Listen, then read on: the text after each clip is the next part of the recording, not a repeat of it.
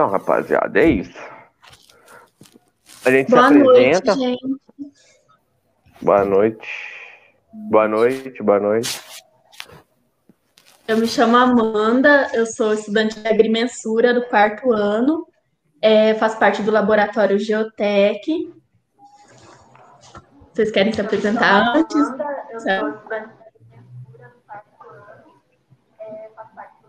Ah, eu gostaria de apresentar, né? Eu sou o Luiz aí, para quem, quem não conhece, né? Sou estudante do quarto ano B de agrimensura, né?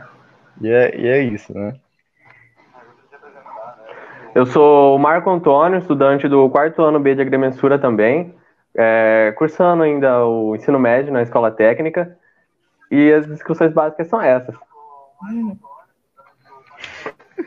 Eu sou a Camille, de, do, de, do, de agrimensura, também sou do quarto ano. E é isso. É, eu acho que eu, já apresentaram os meninos? É, eu sou Bárbara, fui aluna do IF, fiz agrimensura, é, fiz parte lá do início do projeto da do Geotec e agora eu sou estudante de geologia na UFMT. Boa noite a todas e todos. Eu acho que eu não dei boa noite desde o início. Boa noite. Meu nome é Bianca. Eu também estudei no IF, também fiz agrimensura, sou lá da, turma, da primeira da turma que gerou o Geotec, ah, é muito legal, sinto muito saudade. E atualmente eu faço agronomia na UFMT, estou cursando o quinto semestre. Sejam bem-vindos.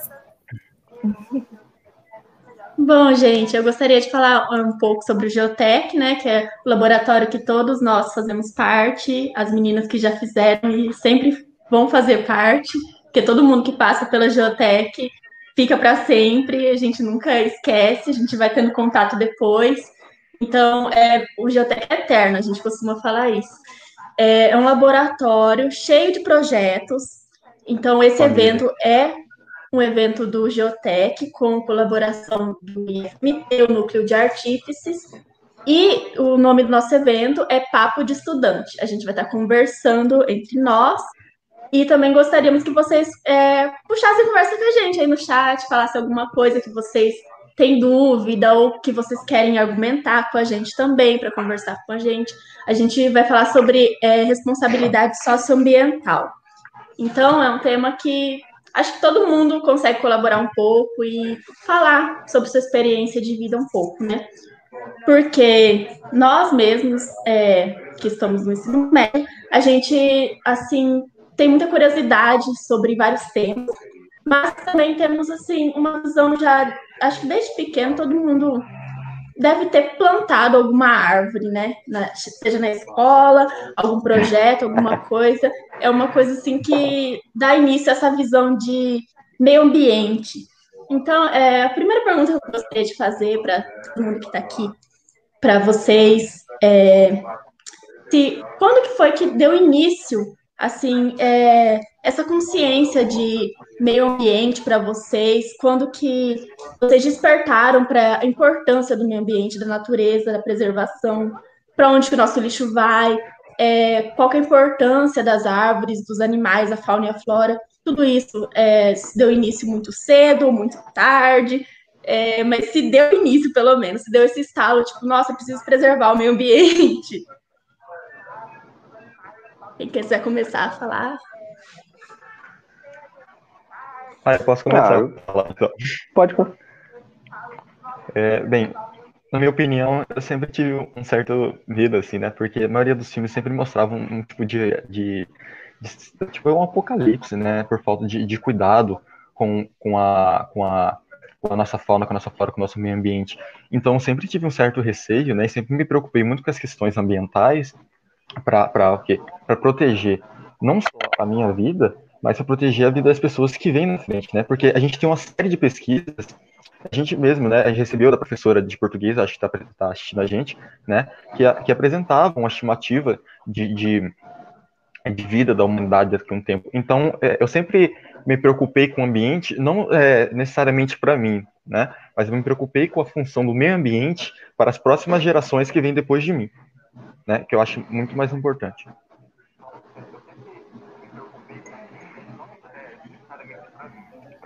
Ah, ah eu queria falar então, né?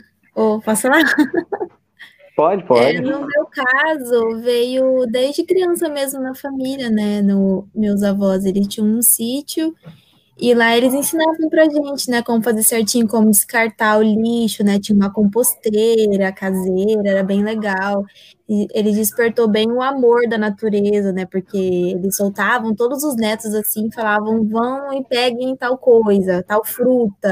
E a gente experimentava todos os tipos de fruta que tinha, né? Porque eu venho conversando assim com umas crianças de agora que não conhecem vários tipos de fruta que a nós, que a minha idade, né, quando eu era criança, é, teve muito contato. Tem criança que nunca viu um cacau, só sabe que é chocolate, mas não sabe o que é o cacau. Então, eu fico meio chocada com isso, né? E dá vontade assim de correr atrás e mostrar para as pessoas que a gente precisa sim cuidar muito do meio ambiente, porque a gente não sabe como que vai ser daqui para frente, e isso é preocupante, muito preocupante. Cara, eu sinto que o meu interesse despertou. Na verdade, despertou, eu fui conhecer mais sobre. Quando fui ter aula sobre isso. Ainda no ensino fundamental. Eu era daquela pessoa que comia o sorvete, pegava a casquinha, o papel, jogava na rua e foda-se. Aí eu tive uma aula sobre para onde que o lixo ia, como ele devia ser descartável. Aí eu vi aqueles lixos coloridos. Tinha. Aí eu falava, caraca, para que, que serve? Mas era ainda meio que eu não sabia para que que era, para plástico, vidro, papel. Aí eu vi e quando eu ficava em dúvida, eu ficava em dúvida na hora que eu ia pegar, pegar um papel assim, eu falava, caraca, qual cor que é aí agora? Eu pegava lá na escola ainda. Aí eu pegava, eu ia lá no livro, olhava a cor e falava, ah, não, então é nesse aqui. E aí, tipo, desde então eu já comecei a. Sempre quando eu como alguma coisa, eu tô na rua ainda, não tenho lixo perto, eu guardo. Eu espero chegar no lixo para jogar. E também tem essa de preservar o meio ambiente, né? Desmatamento, essas coisas aí que, querendo ou não, o mundo ele é um organismo em existência, né? Sempre que a gente tira dele ou prejudica ele, que na verdade sofre é a gente. Então a gente tem que cuidar e preservar.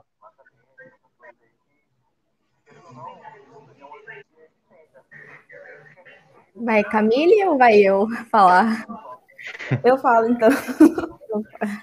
Então, assim como a Bianca, eu também cresci no sítio, eu sempre ia para o sítio com meus avós, então sempre tive esse contato com a natureza. E sempre me preocupou também, né? Mas eu fui começar a entender mais quando depois, tipo, a gente já teve aulas, é claro, sobre isso, sobre reciclagem, desde o fundamental, mas eu fui procurar mais quando agora que eu estou no ensino médio, mas eu fiquei mais aprofundando sobre isso. É só isso, gente. Pode falar, Bárbara. Não, é que eu achei legal que, que a gente pode ver em comum a importância da educação, seja o Marco que foi depois, ou seja a Bianca, as meninas, os meninos, o menino Luiz, que foi já desde sempre. Então, da mesma forma, minha mãe também, ela, ela sempre me educou, sempre me ensinou. Jogar lixo no, no chão, assim, é um pecado, entendeu? Então na escola também, e assim foi crescendo, foi no fundamental, foi no médio, depois eu escolhi o curso de agrimensura, depois quis saber mais sobre o planeta, e aí eu escolhi o curso de geologia. Então, que bom que estamos aqui hoje falando sobre o meio ambiente e a importância dele, né? E a importância da educação, principalmente. Sim. Bom, eu não falei como que despertou em mim, né? É, meu pai é professor de geografia, então, desde quando eu era pequena, eu já era assim, bem revoltada com tudo. Aí, é, eu nasci em Olímpia, e lá tinha a fábrica de cana, né? E queimavam a cana e começava a cair as cinzas do céu. E eu, com uns três aninhos, já tava assim, meu Deus, o que que tá acontecendo? Todo dia que ia acontecer isso, eu achava que o mundo ia acabar. Eu ficava, mãe, por que, que fica caindo cinza do céu? Aí eu ficava assim, tipo, por que estão queimando isso, né? Aí não explicava pra mim e tal, meu pai também. Aí eu ficava, nossa, é, que deixa tudo tão sujo, é, com aquele cheiro forte e tal. Aí, desde bem pequena, já despertou essa curiosidade. E daí também, depois que eu mudei para Nossa Senhora do Livramento, que é onde eu moro desde pequena, desde os quatro anos até hoje, é, assim, meu pai começou a criar alguns projetos, ele é bem ambientalista, então ele criava projetos de. Como aqui é uma cidade pequena, né? Tem uns lagos aqui, assim. E daí, tipo, as pessoas jogavam lixo lá, ou iam lavar carro, lavar moto e tal. Ele juntava uma turma de alunos, e daí ia lá para limpar, é, plantar mudas de árvores que deem frutos e tal, fazia placa de não jogar lixo, em vários lugares, assim, de lagos, é, rios, essas coisas. E daí eu ia junto, com sete anos, seis, e ficava acompanhando os alunos dele, de ensino médio, e ajudando. Então, desde muito pequenininho, eu ficava, assim, é, nesse meio, querendo resolver essas coisas, assim, ajudar tudo isso. E daí eu contava meus coleguinhas de escola também, tipo, em algumas questões, é, sobre lixo, como o Marco falou, eu era a menina chata que ficava, você não pode fazer isso, porque tá errado, está poluindo o ambiente, isso no, no, ensino fundamental. E daí todo mundo ficava, mas por quê? Aí eu ia lá e brigava e tudo. Então, sempre foi assim, muito vivo em mim, eu defendi muito isso. E cada dia eu procuro pesquisar mais e debater e brigar por causa disso. Verdade. Sempre brigando com a gente. Verdade, fazer né? errado. Pô, mano, você já viu aqueles vídeos daquele. daqueles pessoal que, sei lá, aqueles vídeos que viralizam na internet, um pessoal vai lá e joga o lixo na rua, aí vem a outra pessoa e joga de volta. E viraliza no TikTok. No uhum. TikTok. Caraca, já. surreal. É muito, muito isso. Assim que quando a gente vê alguém jogando, depois que a gente cria esse Mas senso, assim, a gente fica indignado. Quando a gente vê alguém Como jogando, a gente, a gente fica assim, dá vontade começar? de jogar na pessoa. Lixo no lixo. Lixo no lixo.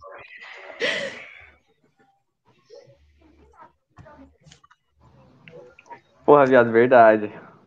Bem, eu acho que. Quer dizer, não é, não é pra devolver feito... na mesma pedra, né? Pelo é, menos a gente tem que pegar e falar, não, não é pra jogar assim, mas fazer o quê, né? Não, jogue lixo nas pessoas. Na rua, cara, tem um lixo do lado. Já chegou de acontecer de ter o um lixo do lado jogar na rua. Eu fico tipo. É, eu já que... cheguei de ver muito isso. Principalmente em canteiros, né? A gente vê muito isso. As pessoas dentro do carro jogam lixo no meio da rua, né? Em top bueiro, em top sei. Então, é, gente, eu vou começar aqui falando já uma parte. Né? É, é responsabilidade socioambiental, né? Mas eu tenho que dar um, um contexto é, de processo de colonização, expansão agrária, para que os meus colegas é, possam dar sequência no, no, no, trabalho. Né? Então, vou explicar, eu vou dar um, um pouco mais de ênfase aqui no, no, estado de Mato Grosso, né? mas eu vou citar alguns estados também. Entendeu? Então, a gente entende que por colonização, o Brasil foi colonizado em 1500, né? 22 de abril de 1500 foi descoberto, depois foi colonizado, né? A gente vai falar agora sobre as diretrizes mercantilistas, né? Que eram baseadas na exportação de, de atividades extrativistas, né? Então a gente tinha aqui o, o pau-brasil, ainda não tinha tanta a parte orífera, né? né? Do ouro ainda, mas era mais consolidado no pau-brasil para fazer tinturas de roupas, né? Para até o uso mesmo da madeira. Né? E depois, com é, busca de novas atividades econômicas, em 1693, a descoberta do ouro atraiu a atenção da coroa portuguesa para o interior do território. Né? Então a gente tem essa ideia, né? Mas antes disso, já havia as capitanias hereditárias, foram implantadas pela instituição Martins Afonso de Souza em 1530, né? Mas, mas o povo pensa, mas por que, que é, os portugueses colonizavam, é, colonizavam é, e fizeram essas capitanias hereditárias, né?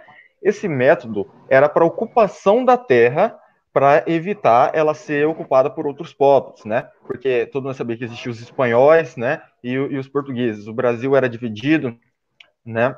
É, em dois. Então, através da, da, da, dessas, dessas capitanias hereditárias, que eles evitavam ataques e sacos de outros, de outros povos da Europa, né? A economia era centrada principalmente na monocultura e em grandes latifúndios que usavam mão de obra escrava. Né? No primeiro período, nós sabemos que nós tivemos a, a monocultura a partir da cana, que era um artigo de luxo. Né? Agora vamos, vamos entrar para vamos fazer uma, já uma interiorização aqui. Né? É, acabou descobrindo o Arraial de São Gonçalo e Arraial da Forquilha. Né? Isso foi o que, através dos bandeirantes, né, pela busca do ouro, por a busca de escravos fugidos, pela busca de, de indígenas para a prática de, de trabalho forçado. Né? Então temos a preocupação da coroa de guarnecer já esses, esses locais. Né? Esses, esse Arraial de São Gonçalo e Arraial da Forquilha né, são aqui em Cuiabá. Né? Arraial São Gonçalo aqui ainda existe ainda até hoje aqui. Né? Então nós tivemos o quê? Né? A preocupação da coroa em guarnecimento das fronteiras surgiu Vila Bela de Santíssima Trindade, onde ela era, antes da nossa capital hoje, ela era o centro político-administrativo é, da então província do estado de Mato Grosso. Né? É, as margens do rio Guaporé, porém, a, a, a, o uso né, do, do, do, ouro né, e demais expansão é, agrária ah, perdão, agrária não, perdão, aurífera, né? Acabou é, o uso demais do ouro e acabou ele se esvaindo, né? E, e acabou sendo uma decadência da, da, da Vila Bela. Também, é, como eram as margens do rio Guaporé, era muito insalubre a, a, a vivência das pessoas lá. Né? Então, em 1777, que garantiu novos territórios do oeste, surgiu núcleos populacionais em Albuquerque né? Que é a direita do rio, Para, do rio Paraguai, né? É, é Albuquerque, cidade de Albuquerque, Vila Maria, que hoje é a cidade de Cáceres, né? Casa Vasco, que é o sul de Vila Bela, de Santíssima Trindade, né? E aí a gente tem esse, esses processos, né? Depois, é, é, é, o núcleo político administrativo foi passado para Cuiabá, né? E então o fluxo ficou mais ou menos naquilo né? Não ficou totalmente linear, mas teve um tanto fluxo migratório para essa região do centro-oeste de interiorização, né? Mas aí nós vamos dar um salto, né? De mais ou menos uns, uns quase 200, uns 200 anos, né? Na série de providências tomada pelo governo da época, no caso do, do Getúlio Vargas, né? Do decreto é, 5.812, né? De 13 de setembro de 1943 com o sentido de criar novos territórios nacionais, como ele mesmo gostava de dizer, colônias nacionais. Um dos discursos muito interessantes que Getúlio fez durante é, essa, né, essa ocupação né, é, desse território foi: não nos impele outro imperialismo que não seja de crescermos dentro de nossos limites territoriais para fazer coincidir as fronteiras econômicas com as fronteiras políticas. O, escasso povoamento de regiões fronteiriças representa, de longo tempo, motivo de preocupação para os brasileiros. Daí a ideia de transformá-la em territórios nacionais, sob administração direta do governo federal. O Programa de Organização e Desenvolvimento desses, desses territórios resume-se em poucas palavras: sanear, educar, povoar. povoar. Eis a finalidade da criação de territórios nacionais. Né? Então a gente tem aqui, esse aí foi um período chamado de Marcha para o Oeste né? Depois nós damos um pequeno salto, né? Vamos para a parte da época da ditadura militar, né? É, foi a, a, colonização privada, que praticamente grande parte na, na parte norte da, da, do nosso estado, né? Foi construída a, a cidade lá, Sinop, Canarana, é, é, acho que até Sorriso, foi tudo através dessas colônias privadas, né? Que, é, exemplo, Sinop era indústria imobiliária, entendeu? Então era o governo dava terras para essas empresas colonizadas, porque eles achavam que lá existiam vazios demográficos e não, e viviam vários povos indígenas nessa época que acabavam sendo é, é, escorraçados e, e, enxutados, né? Tinha um, um, um, eu estudei com a professora Juliana, né? Que foi é, uma frase que era muito marcante na época, né? Que era integrar para não, para não integrar entendeu? Então eles preferiam integrar o, o, o, essas terras que eram consideradas não administradas é, por ninguém, entendeu? Eram terras vazias na, na, na concepção deles para a ocupação de outros povos e outras comunidades é, não nativas, né? É, aqui, o artigo 60 dessa lei, da lei 4.504 de 1964, dizia assim: para efeitos dessa lei, consideram-se empresas particulares de colonização as pessoas físicas nacionais ou estrangeiras, residentes ou domiciliadas no Brasil, ou jurídicas constituídas e sediadas no país, que tiverem por finalidade executar programa de valorização da área ou de distribuição de terras. Né? Então, o que, que vê? A gente entende aqui ó, que eles davam terras que eles não sabiam que eram ocupadas, ou quando sabiam faziam coisas assim que são totalmente horríveis, né? Eu vou, eu vou, vou falar para vocês um caso aqui, ó, que foi muito popular, é, que foi lá da, da, da fazenda Suiamisu, que ela foi a, a, mas em 1966, né? Ela foi o maior latifúndio do Brasil. Ela sendo constituída de 1,7 milhão de hectares, né? Então a gente entende a proporcionalidade do tamanho dessa fazenda, né? É, ali vivia um povo da etnia Maratsed, né? Que eles foram retirados da área, né? É, é, é, pela FAB, né? Que é a Força Aérea Brasileira, né? Uma fazenda a 400 quilômetros em Salinas e Marcos, né? Uma semana, uma semana após é, deslocamento, 70 índios morreram por causa do sarampo. Então, essa, essa, essa parte de colonização, a gente entende é, que é, é, é, muitos povos acabaram sendo é, dizimados por conta de, dessa fome por, por, por terra e por ocupação. Né? Agora eu vou falar da outra sequência que se dá por tudo isso, né? que no caso são as fronteiras agrícolas. Daqui eu vou falar muito da expansão agrária. A Embrapa, né, que foi criada na década de 70, tem grande importância nisso, né? Porque o nosso, todo mundo sabe que o, é, todo mundo, a maioria das pessoas sabe que o, o solo de, de, Mato Grosso é um solo ácido, né? Então, é, é a cultura da soja aqui, que é, é uma grande parte né, de commodities aqui, era um pouco complexa, né? É, não é a primeira vez que tentaram plantar soja no Brasil, né? Uma vez tentaram no século XIX, não, não conseguiram. Aí depois da Embrapa, da criação dela na década de 70, o trabalho com sol, o trabalho com a soja, a expansão agrária se tornou maior, além também da mecanização, né? Então a gente teve uma, um, um, desmatamento maior, né? É, é, um crédito maior para os proprietários, e a gente teve uma, uma mudança genética é, na, na, soja muito considerável, que, que fez com que ela seria mais fácil plantar em qualquer lugar, né?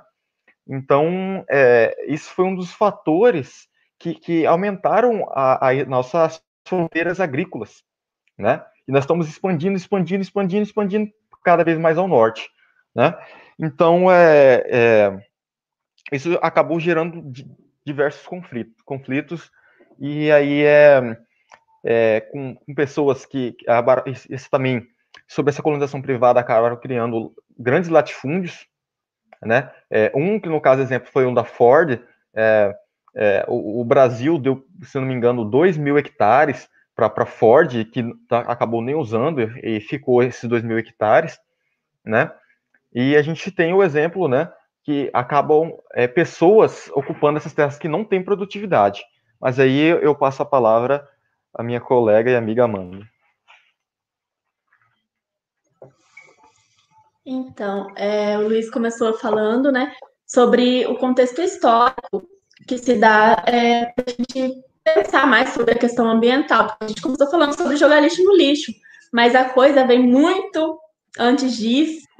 Antes de se pensar no lixo, tem muita coisa pior que estragou praticamente tudo, né? Que começou quando os europeus os colonizadores chegaram no Brasil, que era então terra dos índios, né, terra indígena, para lembrar que o Brasil é uma terra indígena no todo, e que pessoas vieram e mataram, tiraram esses índios da sua terra para colonizar. Então, o Brasil já se iniciou com devastação, com é, queda de madeira, né? Porque é, eles vieram para cá para extrair o pau-brasil para desmatar.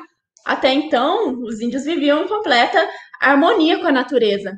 E daí chegam é, os europeus, né, os portugueses, para desmatar. Então, é, o Luiz vem trazendo todos esses dados históricos é, de como tudo isso aconteceu. E eu quero fazer uma reflexão importante sobre um assunto que é muito é demonizado ultimamente, desde sempre, na verdade, porque é um assunto visto como ah, é, pessoas que invadem a terra dos outros. E não é isso. Quero falar sobre o MST, que é o Movimento Sem Terras. E esse movimento, ele é importante. Eu sei que muita gente tem uma visão é, de que é um movimento horrível e tudo mais, mas é um movimento de extrema importância, porque esse movimento, ele ocupa terras improdutivas, terras que estão abandonadas e que muitas vezes grileiros é, ocupam, né?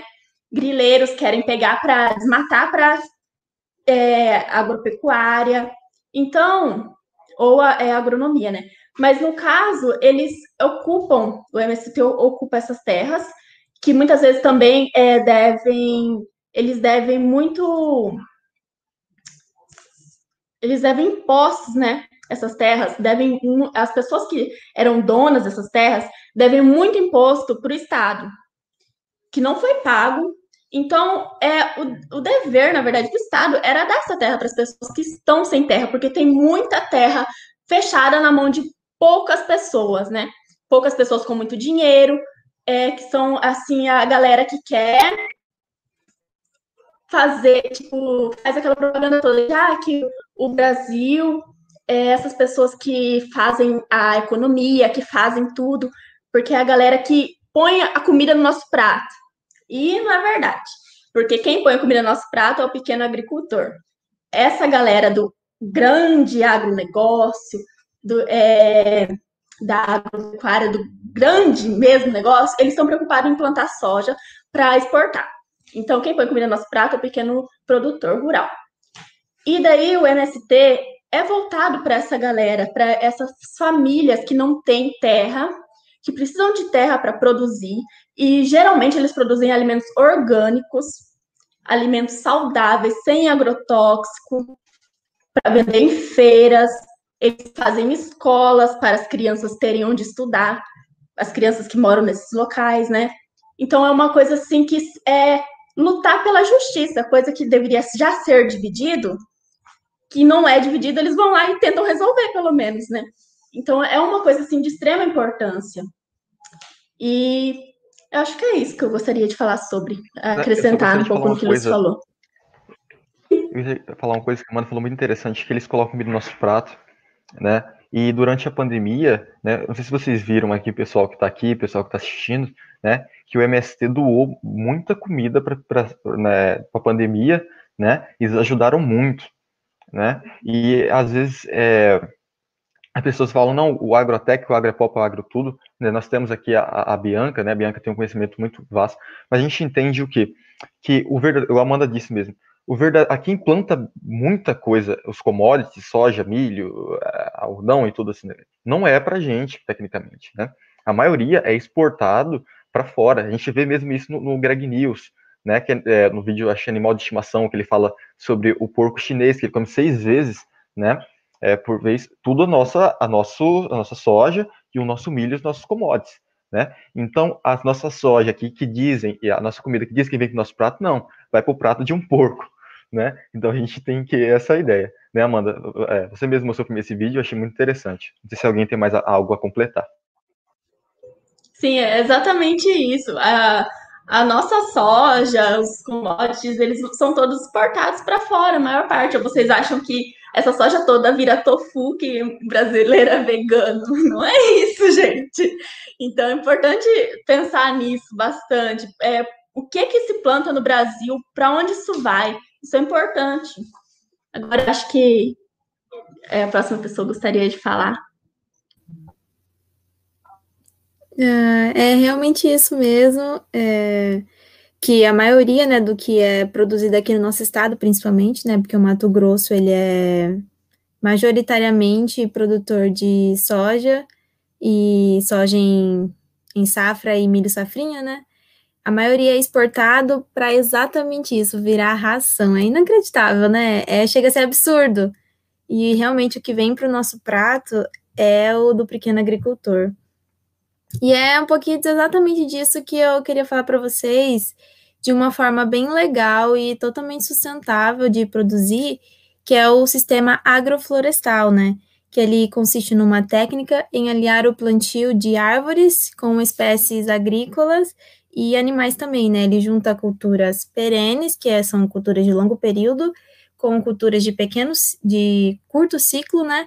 E também animais. Assim, é, a grosso modo, podemos dizer um sítio, né? Da, da nossa família, por exemplo, que sempre tem uma galinha ali correndo, um cavalo, um porco, e sempre tem grandes árvores, mangueiras, eucalipto, e as nossas hortaliças ali, né? A grosso modo falando.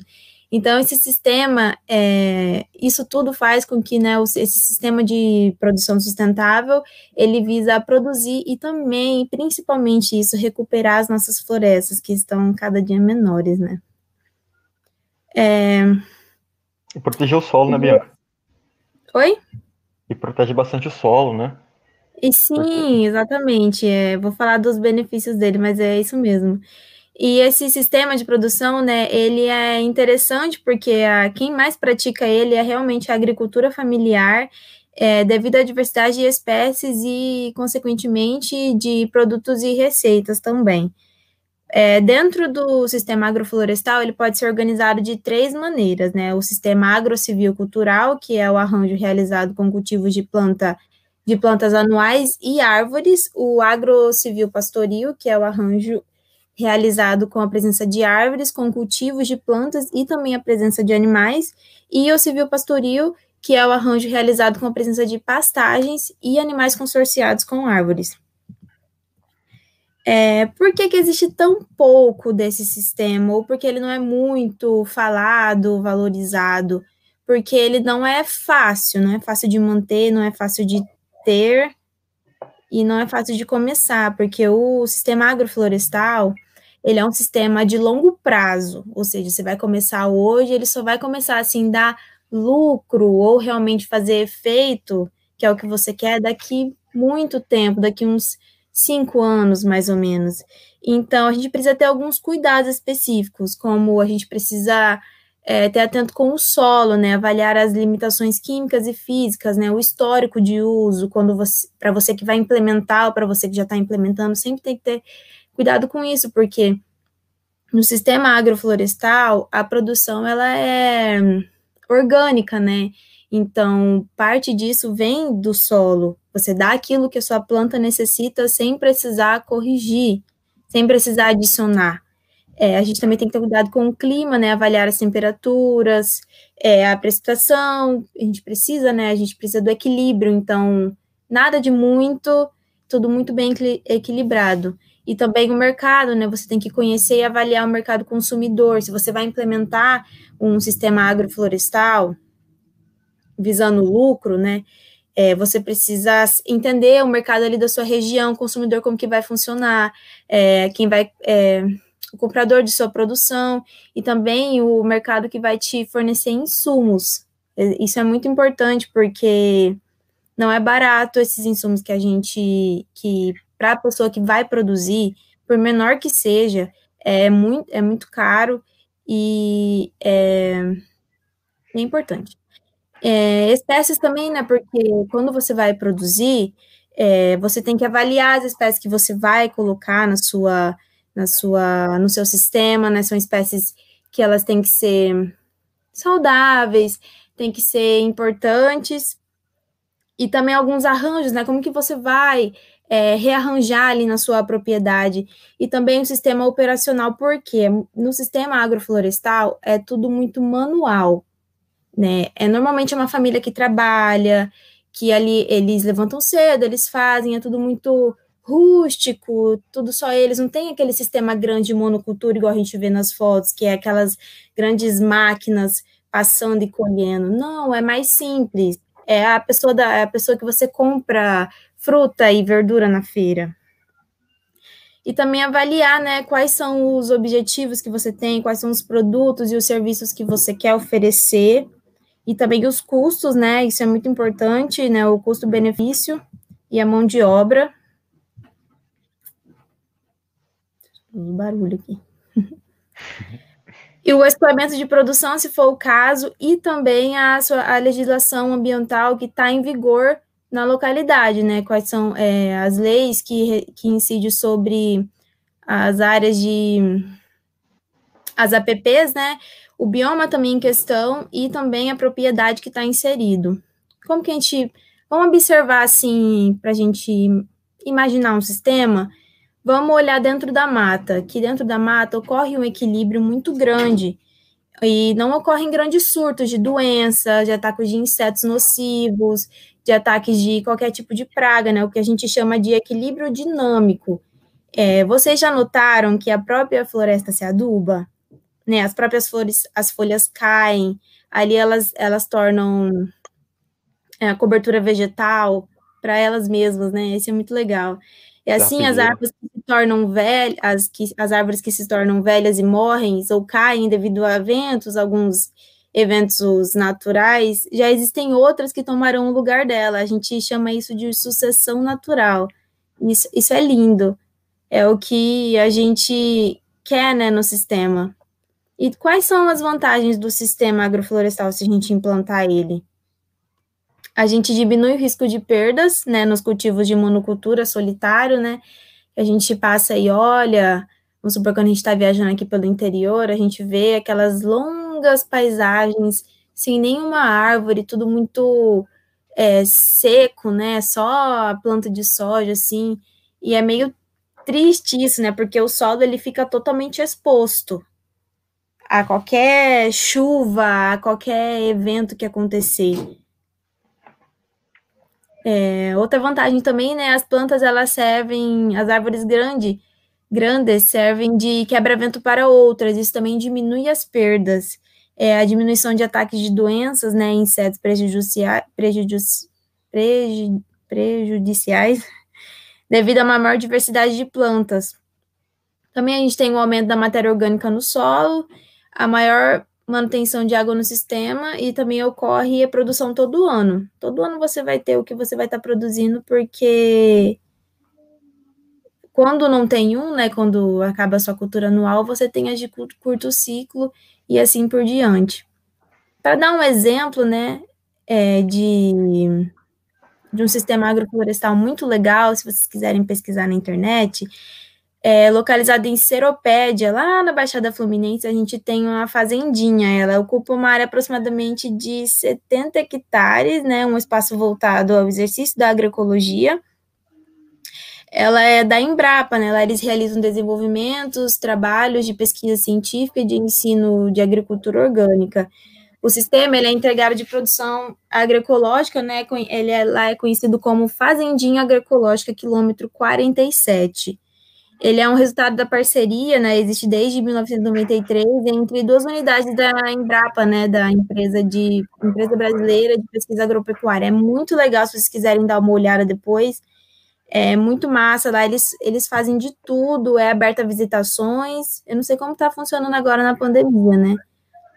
Mas lá, como é polo de pesquisa, as, as universidades ali de perto, né? O FRJ, os IFMTs também fazem muito uso disso. Então, é, eu queria ressaltar de novo, né, que o sistema agroflorestal ele é de longo prazo, ele é custo alto e ele também necessita de muito cuidado. E é exatamente por isso que ele é muito pouco praticado. Se bem que ele vem crescendo, né? Na última pesquisa que teve do censo agropecuário, Aqui no Mato Grosso, por exemplo, subiu de 706 hectares para 1.700 hectares de produção de agrofloresta, né, de produção sustentável, que a gente pode chamar. E no Brasil, a nível nacional, é a maior, os maiores números né, de hectares de produção sustentável de agrofloresta está localizado ali na, ao redor da Mata Atlântica, né, que é a mata que a gente mais perdeu ao longo dos anos, que eles querem reflorestar. É isso.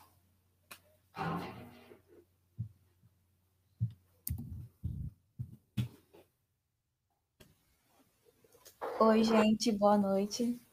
É, vou complementar um pouco o que a Amanda e o Amanda, o Luiz e a, e a Bianca falaram que, então, eles falaram sobre. Boa como... noite.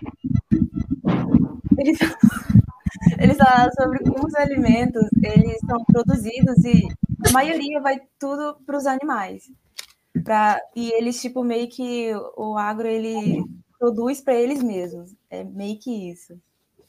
Então, um assunto muito importante que é bom falar é sobre o veganismo, de como ele é uma, uma solução para diminuir os impactos que tudo isso causa. Eu vou explicar, peraí, acho que vocês vão entender. É, uma das coisas que mais impactam o meio ambiente é o consumo da carne. Né? Eu não sei se vocês sabem disso, mas eu fiquei sabendo disso depois que eu assisti o documentário Conspiracy. É. Conspiracy. Ele é um documentário muito bom que ele fala sobre esse consumo de carne e que ele, ele é o maior causador do aquecimento global hoje. E por causa dessa prática agropecuária, é, ele causa o efeito estufa na atmosfera e dá todo aquele negócio. Eu não vou aprofundar nisso, porque eu não sou muito boa. Mas, enfim. É... E uma solução para tudo isso é o veganismo. E o veganismo ele é um movimento, ele é uma filosofia de vida, um movimento político que não admite qualquer tipo de exploração animal, seja ela de cosméticos, na alimentação e também né, no, como que menos que fala? em produção de roupas. E assim como vários movimentos, o veganismo ele tem várias vertentes, ele tem vertentes. E como em todo, sempre tem uma vertente liberal. Essa vertente liberal, ele é geralmente por comandada assim por pessoas brancas e ricas. A gente sabe que o nosso no, a, nosso país é formado por classes, tem a classe que oprime e, e comanda tudo, e e os que são os oprimidos. Então, eles estão ali em cima comandando tudo isso. E, enfim, é, essas pessoas do, do veganismo liberal, eles geralmente são aquelas pessoas que chegam para a gente vendendo os produtos caros e fazem a gente acreditar que aquilo que ser vegano é coisa de rico. Provavelmente alguém já deve ter chegado e falado isso para vocês. E essas pessoas também geralmente culpam é, culpam as pessoas pela devastação da Amazônia, por exemplo, fala, chamam as pessoas de carniceiros, essas coisas. O que não tem nada a ver. Aí, outra vertente do veganismo, que é o veganismo popular, o veganismo periférico.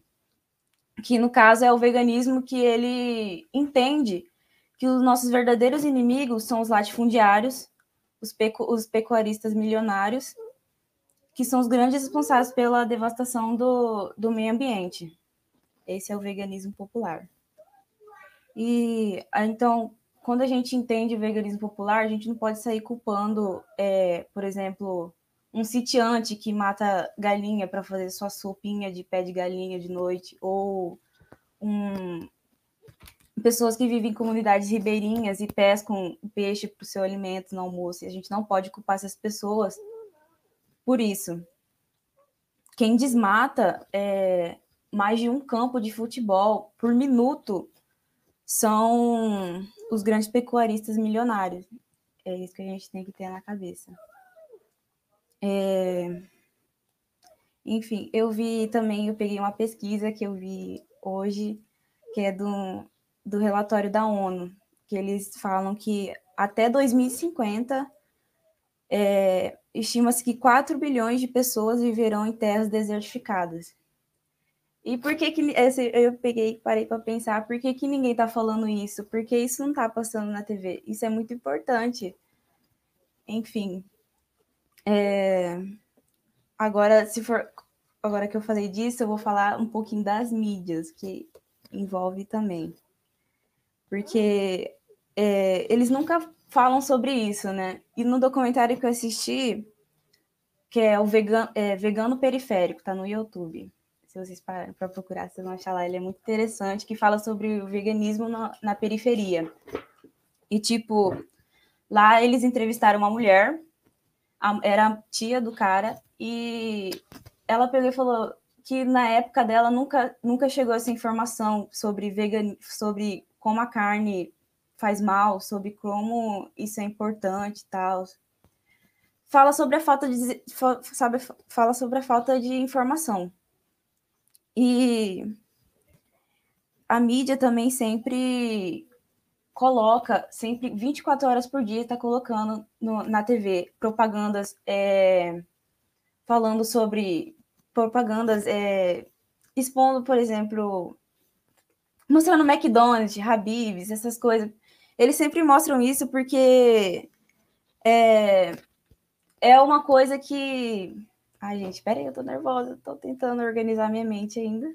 Mas, enfim, eles sempre estão colocando isso nas propagandas e fazendo a gente acreditar que a gente precisa disso. Você nunca vai ver na TV uma propaganda de alguém comendo brócolis ou comendo um couve. E, isso, entendeu? É isso que eu tô querendo dizer. Você nunca vai ver isso. Porque eles Até porque dá dinheiro, né, amiga? Sim, exatamente. Não é isso que dá o dinheiro. E também uma coisa, é exatamente eu... isso. Essa, esses comerciais que falam sobre pequenos produtores ou comida orgânica não dão lucro, então por isso que nunca vai, você nunca vai ver na TV. É... E também, tipo assim. Pera aí, gente, eu organizei tudo aqui. eu já tô perdida já. Mas, enfim, você nunca vai ver isso na TV e as pessoas sempre falam sem, sem pesquisar. Por exemplo, uma coisa que eu já ouvi é, tipo, de você virar vegano, eles vão falar, ah, libertação animal e tal, os animais vão começar a se multiplicar rapidamente, vão dominar o mundo, alguma coisa assim. Gente, eu já ouvi isso. E tal. Aí, gente, só que não acontece assim. Os animais, eles são, eles reproduzem forçadamente, artificialmente. Ah, eles enfiam um sêmen lá na vaca e faz ela reproduzir sem parar. É, não tem nada de natural nisso. As pessoas têm que refletir mais. Enfim. É, e uma das soluções também, que eu não vou aprofundar nisso porque eu não tenho total domínio, mas é o ecossocialismo. Por exemplo, o que ele prioriza o cuidado da natureza, é, é, é, ele prioriza o cuidado com a natureza, é, ele é, quer que para com a produção exagerada de alimentos e é meio que o ecossocialismo ele quer um equilíbrio ecológico. Eu recomendo até um vídeo da, da tese. Gente, peraí, esqueci. Tese, tese 11, que ela fala sobre as se colocarem no YouTube, ela vai estar explicando direitinho. Mas é isso. Quem vai falar agora? É interessante falar sobre isso, porque essa temática de veganismo ou vegetarianismo, né, ele de tempos em tempos dá um salto de popularidade, né, porque esse tempo atrás é, estourou aquele vídeo do coelhinho sobre, não sei se vocês viram, acho que todo mundo viu, né? Todo mundo que tem Instagram, Facebook, deve ter visto esse vídeo do coelhinho. Das aí, marcas que utilizavam animais? Em animais, aí, aí soltou com um monte de lista de marcas que que testavam em animais, aí a galera falou, não, agora eu vou de vez, agora eu vou, Sim. eu quero proteger os animais, eu amo os animais, tem um, até tem um cachorro em casa, é, e aí acaba né, o surto, as pessoas voltam ao normal e isso morre de novo. É, é sempre assim que acontece. Verdade. Sim, e também é, como que os produtos veganos, que a gente falou que não é só comer carne, não comer carne, não consumir laticínios, né? É, também os produtos veganos, eles são é, mais benéficos para nós, porque realmente trata, seja o cabelo, a pele, é, qualquer coisa assim que seja vegano, ele trata o problema, não é aquela coisa assim química que vai reparar, parecer que tá bom, que tá limpo, é, imita assim uma limpeza rápida, mas que na verdade não é isso, tá só é um monte de produto químico que você está consumindo. Para tentar, né, ajudar isso, né, que falam que a proteína da carne ela não é substituída, né, no nosso corpo. Mas a Embrapa ela tem um, um polo de pesquisa que chama biofortificação, que eles estudam algumas cultivares de mandioca, batata doce e entre outras para é, eles inje, não injetam, que é uma palavra meio feia, né? Falar, mas eles, eles aumentam os teores de nutrientes para deixar o alimento mais rico, né? Não que vá substituir, eu não sei como isso funciona, mas ajuda, né? Para quem está tentando começar a ser vegano, vegetariano. Uai, então já que a gente já está falando sobre aumentar, modificar um pouquinho os alimentos, não tem por que não falar sobre agrotóxicos, que querendo ou não, influencia. Que, bom, os agrotóxicos, eles basicamente, eles são produtos químicos que alteram a composição da fauna e flora. Bom, o objetivo dele, na verdade, é evitar que venham pragas e doenças para a plantação. Isso aí é altamente utilizado no Mato Grosso, já que a gente é o maior, a gente é praticamente o silo do Brasil. A gente é o maior produtor de soja, milho e algodão. E junto com a gente ser campeão em produtor de soja, milho e algodão, a gente também é campeão em uso de agrotóxicos. Para vocês terem uma noção, a gente usa quase cerca de quase cerca de 10 vezes mais do que é permitido. Porque é permitido mais ou menos cerca de 7,3 litros por pessoa. E no Mato Grosso, a gente usa cerca de 67 litros de agrotóxico por pessoa. Isso é um número absurdo, mas isso vem em conta porque a gente também é um dos maiores produtores. E os agrotóxicos, eles têm grande influência na nossa alimentação. Por exemplo, o alimento que você come hoje, ele foi praticamente industrializado e baseado no uso de agrotóxicos. E querendo ou não, isso a longo prazo é prejudicial para a nossa saúde. Os agrotóxicos, eles podem poluir o meio ambiente, podem poluir bacias hidrográficas e isso é um risco, como eu disse antes, é, como eu disse antes, o mundo é um organismo em existência, a gente acaba tirando dele, mas na verdade a gente tira da gente, a gente acaba prejudicando o solo que lá na frente, não agora, não nas nossas gerações, nas futuras, futuras, futuras, vão sofrer o nosso impacto. E se a gente não conscientizar desde hoje, desde agora, mais pra frente não vai ter um futuro para eles. Enfim, para vocês terem uma noção, em estados aqui do Mato Grosso, como Juína, Sapezal, Juína não, é, Lucas do Rio Verde, Campo, Campo Verde e Campo Novo dos Parecis, eles não meio, eles meio que não respeitam a preservação. Por exemplo, é estimulado uma área de amortecimento. O que, que, é isso? É uma área em que você tem que ter uma certa distância do, da plantação para uma área verde, que é para preservar ela, porque consequentemente você vai usar um grande número de agrotóxicos.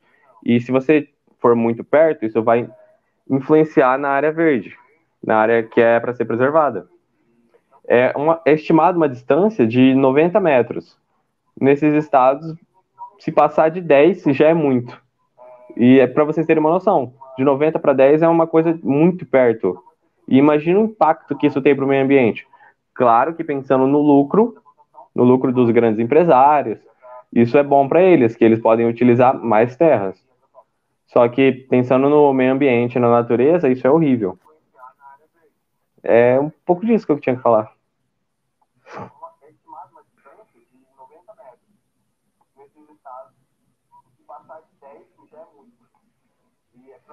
E aí, rapaziada?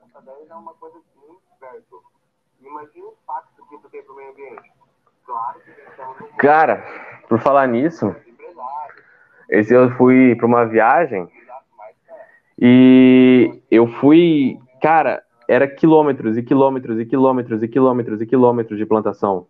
Dava cerca mais de 20, 30 quilômetros, assim, de estrada. Eu fui lá para Aripuanã. Eu saí de Cuiabá para Aripuanã para fazer o PEP de uma área florestal com o meu irmão, né? E para vocês terem uma noção, em todas as, não sei se vocês já perceberam, provavelmente na próxima vez que vocês forem para a estrada, vocês vão perceber que, por exemplo, é mais comum em plantações de milho, que aparece uma plaquinha explicando. Uma plaquinha, vai estar tá escrito, por exemplo, KNJ e uma numeração embaixo. Essa numeração vai querer dizer o tipo de o agrotóxico que é utilizado nela, o como é produzido esse milho e vai resultar também no preço do milho, no valor dele e como ele vai crescer. Então, tipo, isso é uma coisa que ele já deixa uma plaquinha, certo? Só que dá para ver que muitas plantações utilizam isso, só que eles não falam o quanto eles utilizam. O Mato Grosso, para vocês terem uma ideia, ele usa em excesso. Está sendo sancionada uma lei que é proibido o uso em excesso de agrotóxico, porque isso é horrível para o meio ambiente. Vocês estão me ouvindo? Só para confirmar. Sim? Estão me ouvindo agora? Não. Sim. Luiz voltou, voltou. Essa, é, essa nova modalidade agora à distância tem que ficar confirmando. Então, é, boa noite novamente a todos e todas. É, eu vim aqui hoje eu vou falar um pouquinho sobre a contaminação por metais pesados resultantes de, de garimpos ilegais. Então, falar sobre os impactos, as consequências, é, o perigo dessas consequências, mas não me é, limitar não somente sobre os impactos é, ambientais, mas também o, os sociais, né? Então, assim, antes de tudo, Acho que a gente precisa entender o contexto, o porquê de existir tantos garimpos ilegais, né? A razão de que a gente cada vez mais escuta sobre esses, esses garimpos ilegais. A questão é que eles são alimentados, né? Eles são beneficiados, é, são beneficiados por uma legislação muito frágil. E além dessa, dessa legislação muito frágil, a fiscalização ela não é suficiente. Então, se existe um, um garimpo ilegal, é porque ali na ponta tem alguém que está pagando, então tem alguém que está sendo beneficiado, tem um comprador desse, desse ouro ilegal, né? Então, é, se não estou enganada, tem um, um, uma lei de, de 2013, agora, se, agora me falha a memória, a memória, mas ela aborda sobre é, o, o, transporte, a compra e, e, a venda né, de ouro, e que o que, que implica é que a responsabilidade ela vai ser apenas do vendedor. Então, a boa-fé, ela tem que partir do vendedor. Então, tira a responsabilidade do comprador. Eu compro o ouro ilegal, né? Então, assim, é, a responsabilidade é do comprador. Ele que mentiu. Eu tô aqui tranquila. Então, a, a facilidade que se encontra também para lavar esse ouro, inclusive tem casos que, que donos de garimpos legais, eles incentivam né, essa exploração em, em áreas ilegais, justamente porque aí facilita a lavagem desse ouro, porque ele vai se misturar com, com ouro legal então, torna cada vez mais difícil o, o rastreio, porque aí eu vou ter uma nota fiscal que vai é, declarar a origem daquele ouro, né? Vai falar que aquele ouro ele saiu de, de um garimpo de um garimpo legal. Então a gente tem um, um esquema bem complexo, bem complexo porque envolve muitas etapas, né? Tem, tem vários níveis. Então é, vai ter desde ali do, do garimpeiro até pequenas empresas, grandes empresas. É, eu estou falando aqui, lembrando que todo garimpo, é, não é que todo garimpo ele, ele é ilegal, né? O problema é que nos últimos anos é, a gente pôde observar um aumento é, nestes casos e que parece que tem aí uma ideia de que está tudo liberado e que agora todo mundo pode, né? Então, uma ideia de impunidade. Então, a questão é que com o, o garimpo ilegal, é, todo mundo perde, o país perde, porque é um prejuízo não só econômico, mas um prejuízo socioambiental muito grande, né? Essa prática, essa, essa extração sem um planejamento, um planejamento correto, ele pode trazer aí uns danos irreparáveis. Então, eu contextualizei aí para a gente chegar é, até o problema. Então, como ocorre, né? É, Para realizar o trabalho, a, a, retirada, é utilizado os metais pesados. Que a gente mais conhece é, por exemplo, o mercúrio. Então, é, não tem só essa utilização de metais pesados, não tem a utilização só do mercúrio, mas a gente também tem o que? O uso de explosivos, a gente também tem é, a perfuração de solos, né, que irão impactar ainda mais esses ambientes. Então, é, essas áreas, elas são bem modificadas, tanto, tanto a questão é, da vegetação, da, da, flora, da fauna, então dos corpos d'água, é, toda essa retirada, ela a gente pode observar desvios né, de, de corpos d'água, assoreamento, a erosão e que a gente, é, a gente quer falar, que é sobre a, a, contaminação. Então, como que é esse processo, né? Por, por que o mercúrio ele é tão utilizado? Então, o mercúrio ele tem a propriedade de se ligar, né? Ele se une aos metais. Então, ele forma uma liga, uma é, amálgama, né? Que aí vai facilitar a separação do, do ouro com, com os outros sedimentos. E é exatamente aí que mora o problema, porque é, é aí onde ocorre a contaminação porque o que sobra, o, o que é resto, né, é, é despejado, descartado sem nenhum, sem nenhum cuidado, contaminando a água, o solo, e sem contar que aquela liga, né, a amálgama que eu falei, ele vai ser queimada, né? Então o mercúrio, ele, o ponto de fusão dele é mais baixo, então ele vai ser evaporado. Então esse mercúrio ele vai ser lançado na, na atmosfera. Então aquele mercúrio, é, parte vai ser lançado, o que foi descartado, ele vai contaminar a água, né? Que esse, esse mercúrio ele vai ser ingerido por, por peixes, que consequentemente vai ser ingerido por, é, pela população, pelos povos que, que vivem ali próximo a essa região, ou então é, essas pessoas até por é, uso doméstico, né, que vai utilizar dessa água, então ela vai, ela vai se contaminar os próprios garimpeiros que, que eles vão ficar ali, né? É, porque, como eu disse, eles vão queimar para separar o, o, mercúrio do, do ouro, né? Para separar o mercúrio do metal, ele, eles vão queimar, então ele está ele tá expirando, respirando todo aquele, aquele ar contaminado.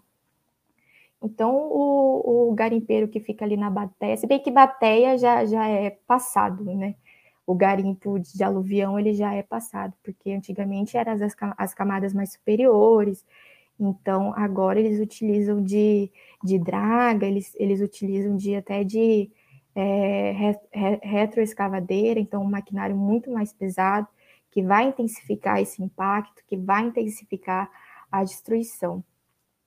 Então, a, até aqui eu estava falando sobre é, mais o impacto ambiental, né? Então, falando mais um pouquinho sobre os impactos sociais, então a gente vê aí que o garimpo ilegal ele apresenta um grande risco, principalmente para as comunidades indígenas. Então tem um estudo aí do, do Greenpeace que mais de 70% do, de, de garimpo, é, acho, se eu não me engano, é no período, no, no início do ano de 2020, ali de até abril, mais ou menos, se eu não estou enganada, que o garimpo ele corre, ocorre principalmente, 70% desse garimpo, ele ocorre principalmente em unidades de conservação e em terras indígenas. Também a gente viu um aumento aí de invasão de áreas indígenas, uma alta de 40%, é, esses dados são de 2019. Então, são essas é, as terras indígenas que mais sofrem com garimpo ilegal. Entre elas, aqui eu trouxe a Munduruku, a Yanomami, a Caiapó, inclusive Caiapó, para quem não conhece, o líder Raoni, né, que ele é conhecido mundialmente por, pela luta dos direitos do, dos povos indígenas, pela luta da conservação aí da, da Amazônia. Então, recentemente, quem está acompanhando aí as notícias, né, a gente teve a votação do projeto de lei, é, o PL 490, que, que retira o direito à terra, né, que utilizam a tese de marco, de marco temporal, que aí os indígenas eles só, eles só teriam direito à demarcação da terra se tivessem em posse ali, né, durante a promulgação da Constituição, ali então em 1988.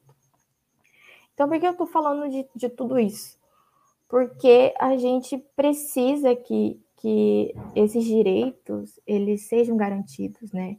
Que, ele, que a gente precisa que a gente tenha uma, uma fiscalização eficiente, a gente precisa acabar com, com essa ideia de impunidade. Inclusive, para quem tem curiosidade, a gente é, tem um podcast, se eu não me engano, é O Rio que Mudou de Cor, e esse podcast, eu acho que está no segundo episódio agora, e ele vai falar um pouquinho sobre é, essa violência, né? Como, como que está sendo para esses povos indígenas, como que está sendo, principalmente ali da região do Pará. Eu acho que passou da hora da gente falar que a gente desconhece ou que a gente tem ignorância sobre um determinado assunto acho que a gente pode sim ter acesso à informação, a gente deve buscar ter acesso à informação, a gente tem que ligar essa chavinha aí de, de consciência ambiental, porque a gente vive num coletivo e a gente não pode ser egoísta, porque é, os seus atos podem pode interferir, interferir no, no, na vida do outro. Então, de, de respeito a mim, de respeito a você, então, assim, só fazendo uma, uma analogia com a nossa casa, por exemplo. É, se acontece uma coisa na nossa casa, a gente está sempre preocupada, né? Se ela está limpa, se estoura um cano, a gente vai lá e, e, quer arrumar. Então, por que não a gente não se preocupa também com o nosso lar, que é o nosso planeta, né? Então, pais, aí eu acho que tem pais que estão nos assistindo, é, vocês não se preocupam com o futuro do filho de vocês, né? Vocês não se preocupam com o bem-estar e, e, como que vai ser o futuro. E aí vai ter gente que vai falar que essas mudanças elas só vão ocorrer daqui, sei lá, 50, 80 anos. Mas assim, se a gente olhar, né, o Cuiabá ano passado, a gente bateu recorde, atrás de recorde de, de temperatura. Para quem está acompanhando as notícias, a gente viu Canadá, gente, Canadá, quando a gente fala Canadá, o que, que a gente lembra? Frio mas na verdade está passando aí um recorde do verão, que também estão sensação, é, sensação térmica de 50, de 51, pessoas que estão morrendo.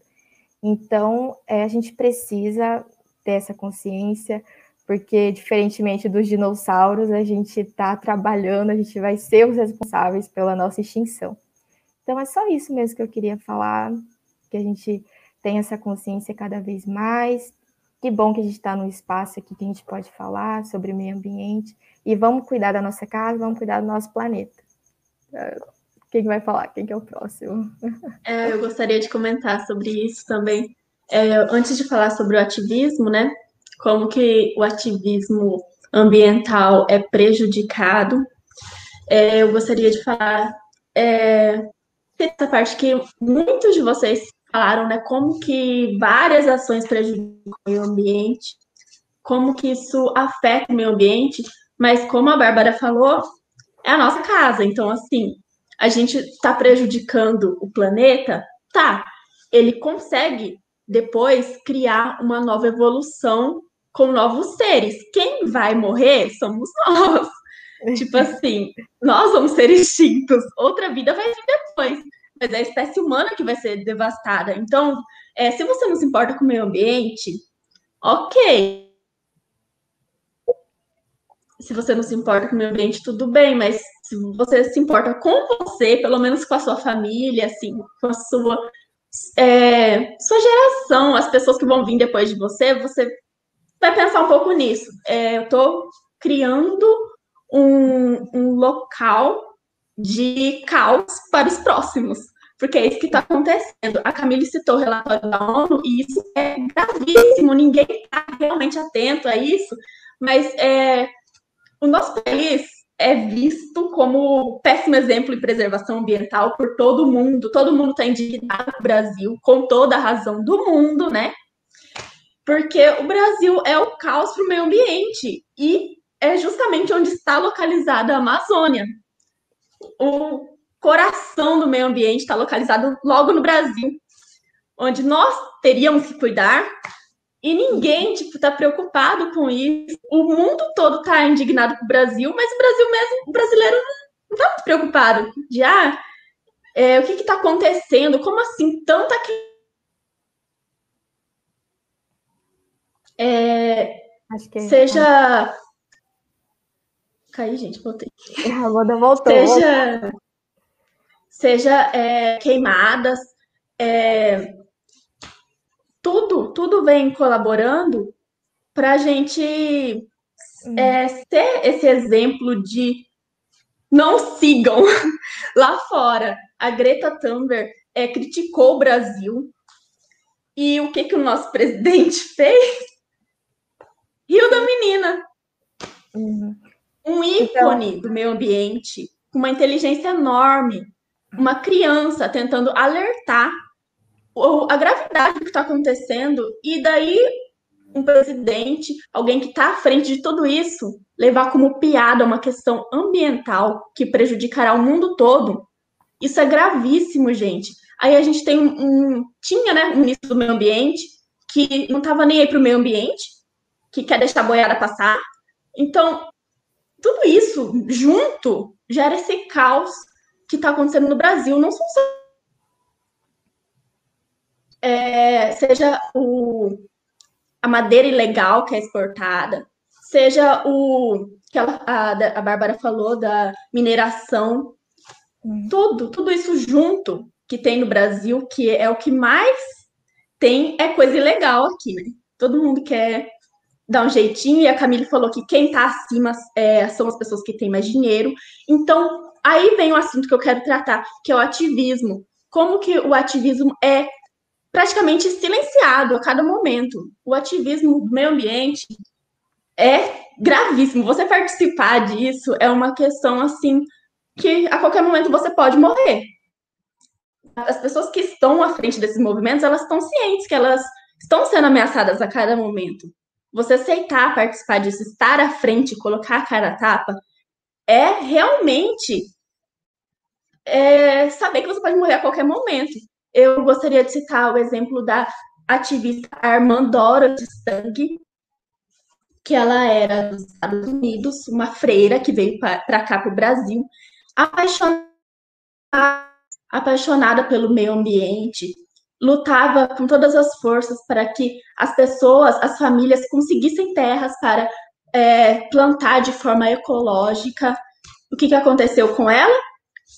Foi mandada matar, né? Mandaram matar ela pelos os grileiros, porque queriam a terra. Ela queria que o projeto dela, ela tinha um projeto, que agora me fale memória o nome, que tipo distribuía essas terras igual a ST para as pessoas, para as famílias que não tinham terras, para elas plantarem de forma ecológica, certinho, e os grileiros ficavam indignados com isso, claro. É, ela morreu em Anapu, no Pará, e tem um documentário dela no YouTube Livre, que é Mataram a Irmã Dorothy. E eu assisti, e foi assim uma coisa que me deixou agoniada do começo ao fim. Não porque é, simplesmente é, mandaram matar ela, mas pela forma como tudo isso aconteceu. Vou dar spoiler, mas porque eu tenho que falar disso. Ela foi morta quando é, que ela queria que fosse legalizado para o povo ficar, e os grileiros indignados é, claro que não foi aquela pessoa que aparece no começo, ah, a pessoa matou ela, que aparece um carinha lá, um coitado, pobre, assim. Claro que não foi ele, gente. Por que, que ah, ele foi lá e matou? Não. Foi alguém muito acima que mandou matar ela, né? Mas aí aparece lá o cara falando que deu um tiro na, de costa nela, na cabeça, nas, de costa. A pessoa não teve nem coragem de atirar de frente para ela, tirou de costa e deu seis tiros nas costas dela ela caiu no chão e ficou lá jogada na terra.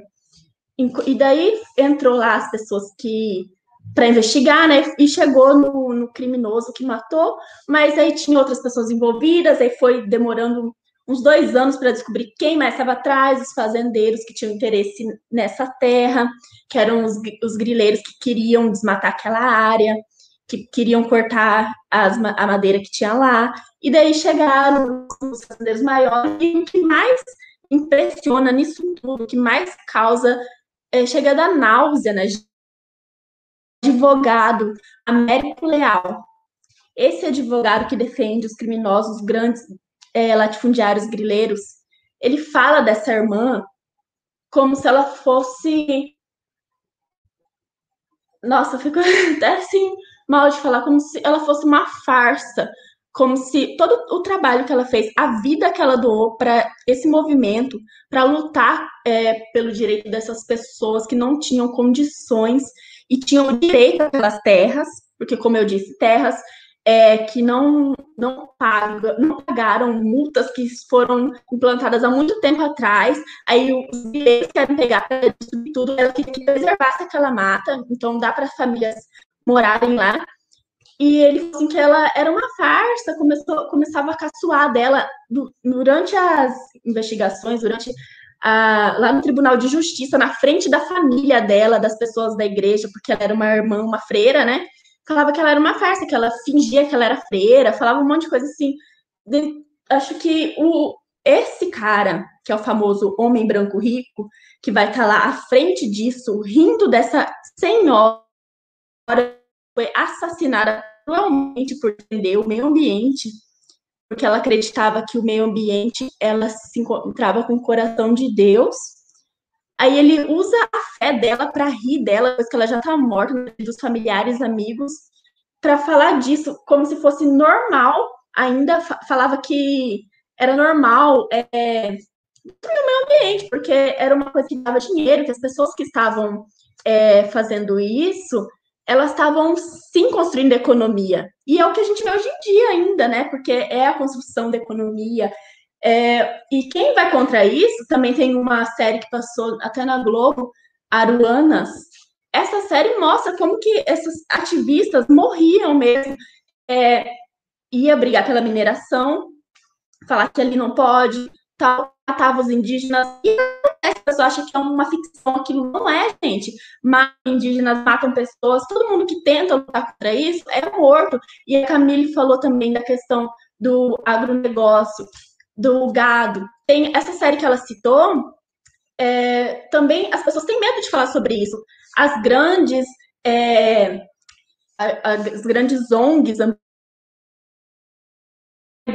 de falar sobre a criação de gado, como é prejudicial para o meio ambiente, Greenpeace, nada, é, nenhuma dessas ONGs tem coragem de falar como que é perigoso, porque o pecuarista de grande negócio, essas pessoas que têm muita influência e poder com companhia do Estado, elas acabam silenciando quem fala sobre isso.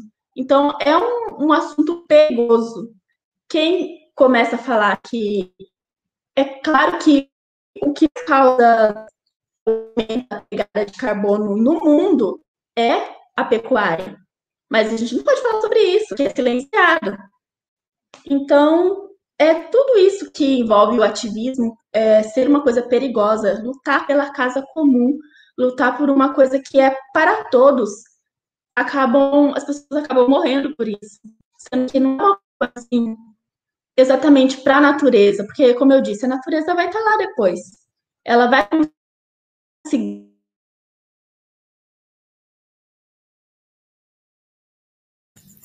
Eita, travou. Deixa eu cair. Voltou. Amanda voltou? Voltei. Que depois que. Puro, poder, Amanda. Me empolguei. É, depois que, que tudo isso acabar, quando a gente, os humanos, for, formos extintos, assim como quando os, os dinossauros foram extintos, o mundo conseguiu se recuperar depois, depois a gente vai conseguir se recuperar. A questão não é o planeta, o planeta vai ficar bem, vai se recuperar sim, depois da gente. Mas se você não se preocupa com o planeta, se preocupe com as pessoas, pelo menos. Se você provavelmente por ser humano, consegue amar alguém. Então pense no mundo para essa pessoa, porque as mudanças estão vindo agora. O clima está mudando, está tendo colapsos, seja de aumento de temperatura, diminuição, tudo muito repentino em vários lugares, chegando a extremo de temperatura, seja quente ou frio. Então, tudo isso, nossas águas estão contaminadas, a nossa natureza está sendo incendiada e agora, agora já volta as queimadas só para lembrar, porque uhum. a crise que teve no Pantanal e que já está tudo bem, aquela mata não vai voltar nunca mais, não consegue se recuperar. Nem se você plantar mais de 10 mil árvores, aquela mata não vai se recuperar. Por quê? é uma mata que foi é, devastada, aquela é, biodiversidade foi morta, seja a fauna e a flora. Então, agora vai voltar as queimadas. Lembre-se disso, que não é só é, porque é é só uma queimada, que é cada vez que queimam e toda aquela quantidade de terra vai gerando mais problemas para a nossa saúde. É, pandemias vão vir, como essa, porque o meio ambiente se manifesta, se manifesta de forma negativa quando a gente faz alguma coisa errada. E como está se manifestando, né? Eu já falei, mudança de temperatura, os rios, é, queimadas, tudo isso junto, tudo contaminado, tudo, ah, agrotóxico espalhado por tudo quanto é lugar, é, tudo, o CO2 no ar que a gente respira, tudo isso junto.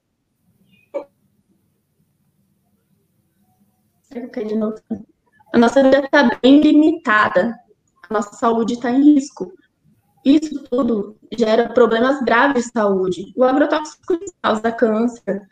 E com essas novas leis que estão vindo, é, a Bárbara falou da PL 490, né?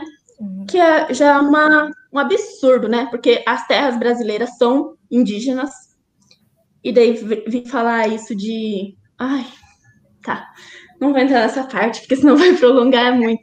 Mas, enfim, é tudo muito absurdo as leis que surgem, seja para provar agrotóxico, seja para tirar a terra indígena de índios. Enfim, é tudo muito absurdo.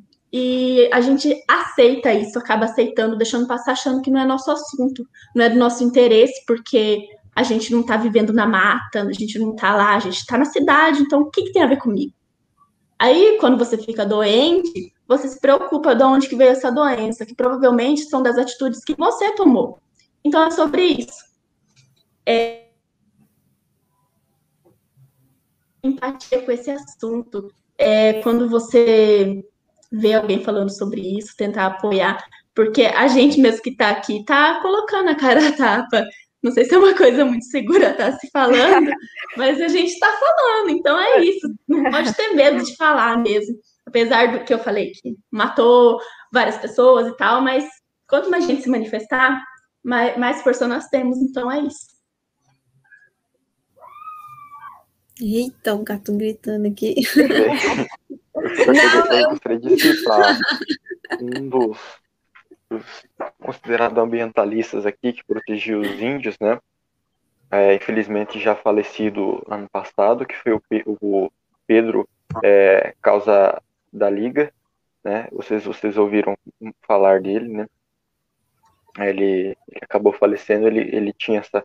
Várias vezes já tentaram é, matar ele, Amanda mesmo, né, Amanda, você tem aquela história daquela moça lá de livramento, né? Onde você mora. Então é. Acho que é isso, né? Deixa eu pedir as perguntas já. Fazer as perguntas, ninguém tem nada mais a dizer. Ah, é, isso, esse caso, Luiz, é, que eu falei que é um caso também de uma ativista da.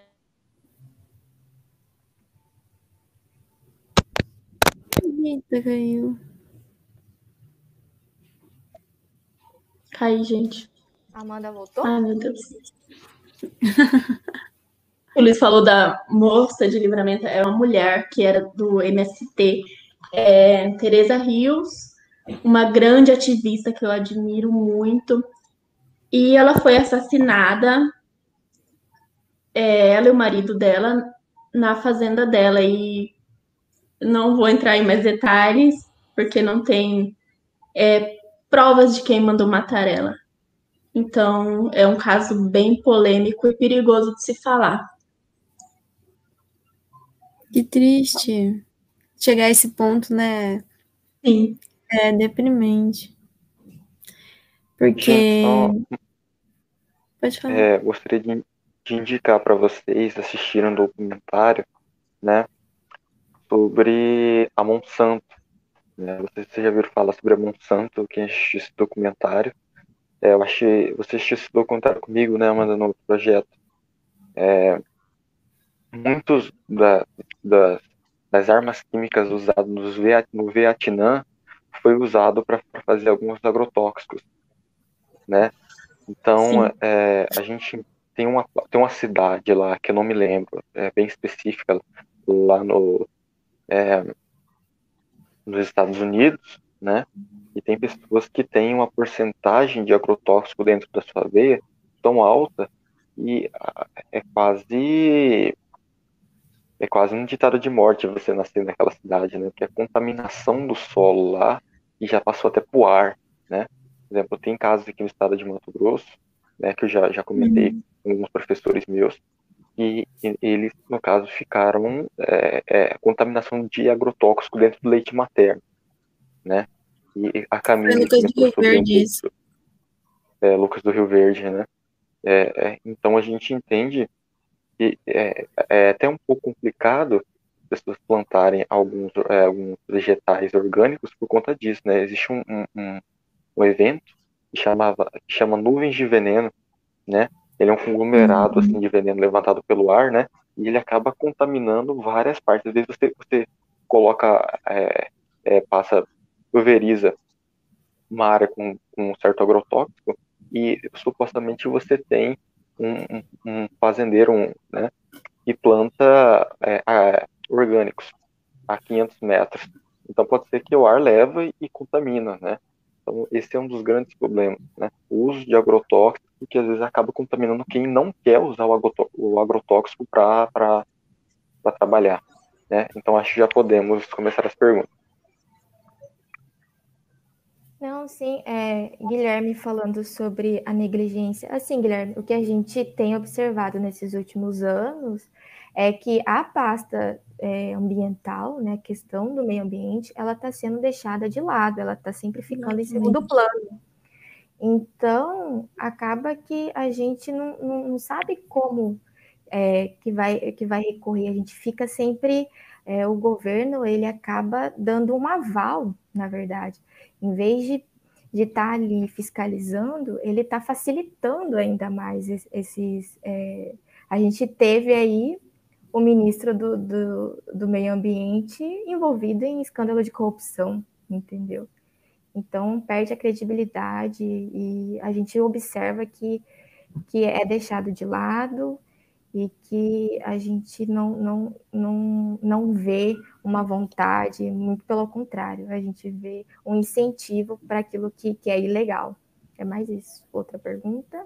É, a fiscalização, né, para o uso de agrotóxicos no Brasil, ela é muito ampla nesse governo, né, depois que o Bolsonaro assumiu, ele permitiu a entrada de três defensivos agrícolas já considerados muito tóxicos em países da Europa, né, como a França, e isso não foi, já ter sido considerado, né, ruim em pesquisas, não foi nem um pouco, como é que fala, importante para eles, é porque, né, os grandes queriam, e como a bancada ruralista é muito grande no Senado, o que eles querem, eles conseguem, então é bem difícil, mas assim, não é uma batalha perdida. O que a gente quer, se a gente junto, a gente pode. O que mais? Bem, acho que no meu ponto de vista, assim, né, tem mais uma, uma imobilização das forças que trabalham para combater a parte da, da, da- da- das queimadas. Então, se eu não forneço para você o dinheiro suficiente para você comprar é, é, um, como eu posso dizer, é, um carro, é, é, gasolina, é, espaçamento para as tropas movimentares lá para cuidar da, da- do ambiente, então elas não vão fazer isso, entendeu? Então eu acho que eles dão um aval, como a Bárbara disse, é, de forma velada. Então eu não vou dar orçamento para que eles não consigam trabalhar, entendeu? Então eles fazem isso assim, é, rudemente dizendo, por debaixo dos panos, Uhum. e, e, é igual o Ricardo Salles disse, né? Vão aproveitar a pandemia e vão passar boiado, né? Eles podem alegar que não tem dinheiro e simplesmente falar tá gastando dinheiro com vacina e para não fazer isso e dar o aval para o povo passar a serra mesmo, né? Sim, é meu ponto as, de vista as, instituições que, que funcionavam, né, estão mudando aí as pessoas que trabalhavam ali. Então, eu tô com medo até de ir no dentista e encontrar um militar lá. Daqui a pouco tem um professor, um militar dando aula, porque estão enfiando esse povo em tudo quanto é lugar, né? Mas, gente, um colégio aqui do meu, da, daqui do Cospó, que eu moro aqui no Cospó, Maria de Empina, quantos anos esse colégio já existe como ele é estadual? Não sei se é estadual, acho que é estadual. Agora mudou, agora ele é um colégio militar. Louco, Não, né? Tipo, sim, do você- nada. Você vai vendo e é coronel, é coronel na saúde, é coronel em todas as partes. Eu tô falando, daqui a pouco a gente tá Pessoas que Tá não têm conhecimento nenhum. no oftalmologista e é um coronel lá que, que tá fazendo o exame da gente, mas tá, tá difícil. Então, gente, tem mais alguma pergunta? Deixa eu olhar aqui que eu não tô olhando. Eu também nem vi. Eu ver. Eu acho que a Ah, gente pode já ir para o encerramento, então, né? Sim, acho que não tem mais nenhuma pergunta. Eu posso dar um recado? Eu queria dar um recado. Sim. Posso dar? Eu queria dar um, um recado, na verdade, mais um pedido aí para as criançadas que vão fazer 16 anos, para a criançada de 2005 já, já tem 16, né, gente? Vamos fazer as contas. Ai, aí. meu Deus, 2005. Faz as contas aí para mim, quem é de 2005 já tem 16, né? Sim, sim, sim, já tem 16. Então, para essa criançada, meu pedido, ou então para as pessoas que por alguma razão não puderam votar aí na última eleição, ou então que ainda não transferiram o título, que façam, né? Que façam o título de vocês, que 2022 está aí.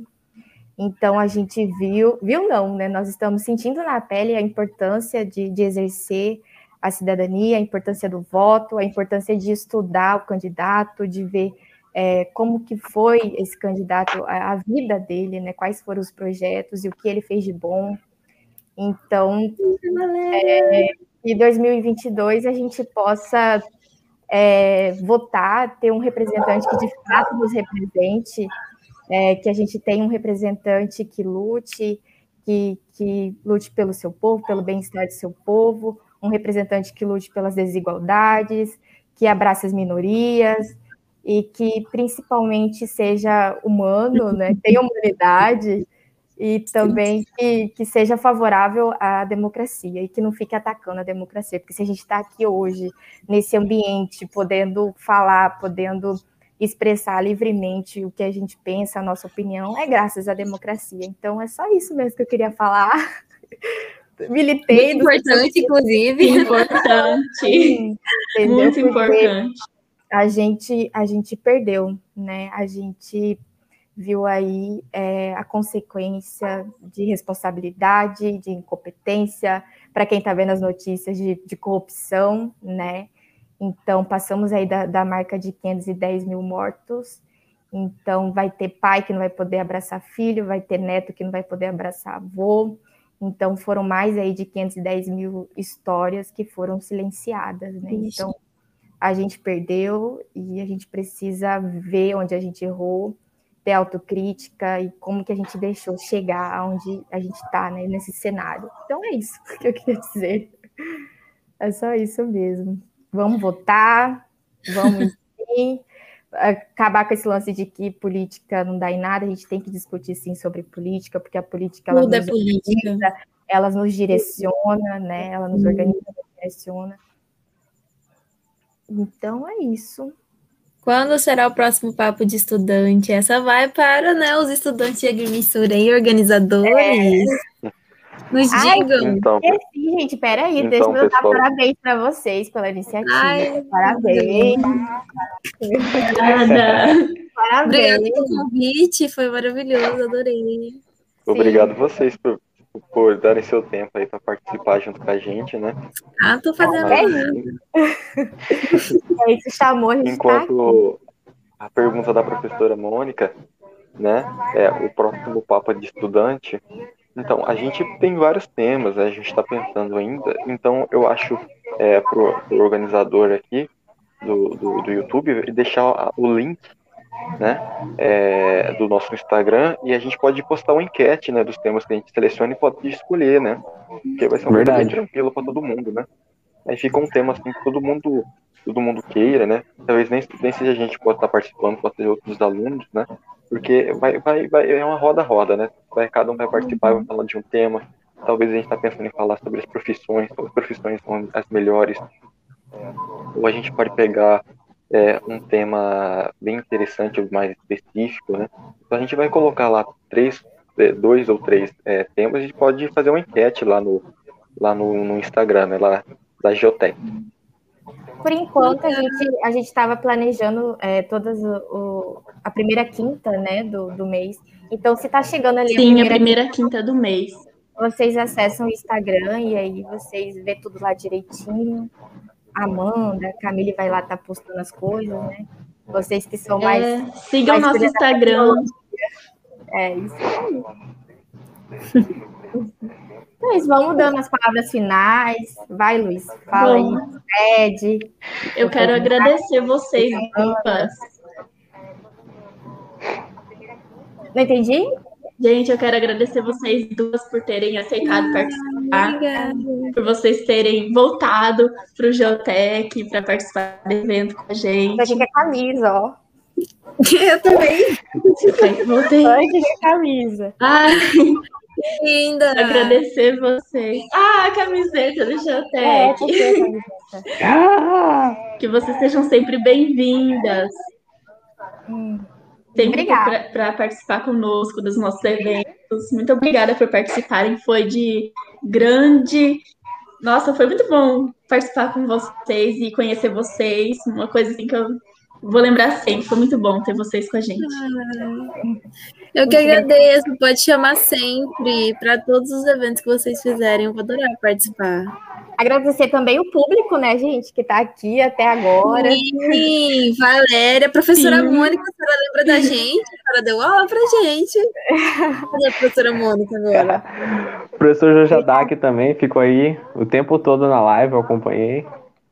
Professora Marli, É, Marli. O Guilherme aí comentou pra caramba aí também. olha, o professor Roberto Souza também está participando aqui, ó, apareceu aqui na do Boa Noite. A, a Juliana da nossa sala também. O professor Márcio apareceu aqui também. Então, obrigado aos alunos, professores, os amigos, todo mundo que participou aí, que encorajou a Bastante gente. gente comentou. Ah, gente, vamos E a professora sair- Cláudia? Agora eu vou outro, outro recado. Quem sair, vamos de máscara. Se tá chegando sua vez de vacinar, vai vacinar. Vacina sim salva. Quem não vacinar é porque é besta. Tem que vacinar sim, para que ano que vem a gente tenha a festa junina, para que a gente possa é, ter Natal. Então vamos, vamos.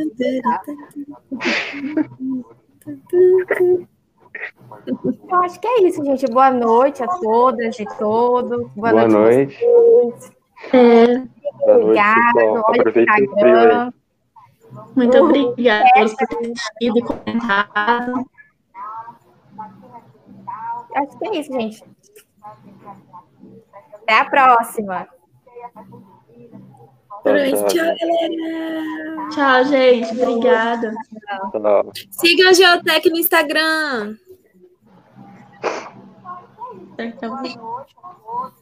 É.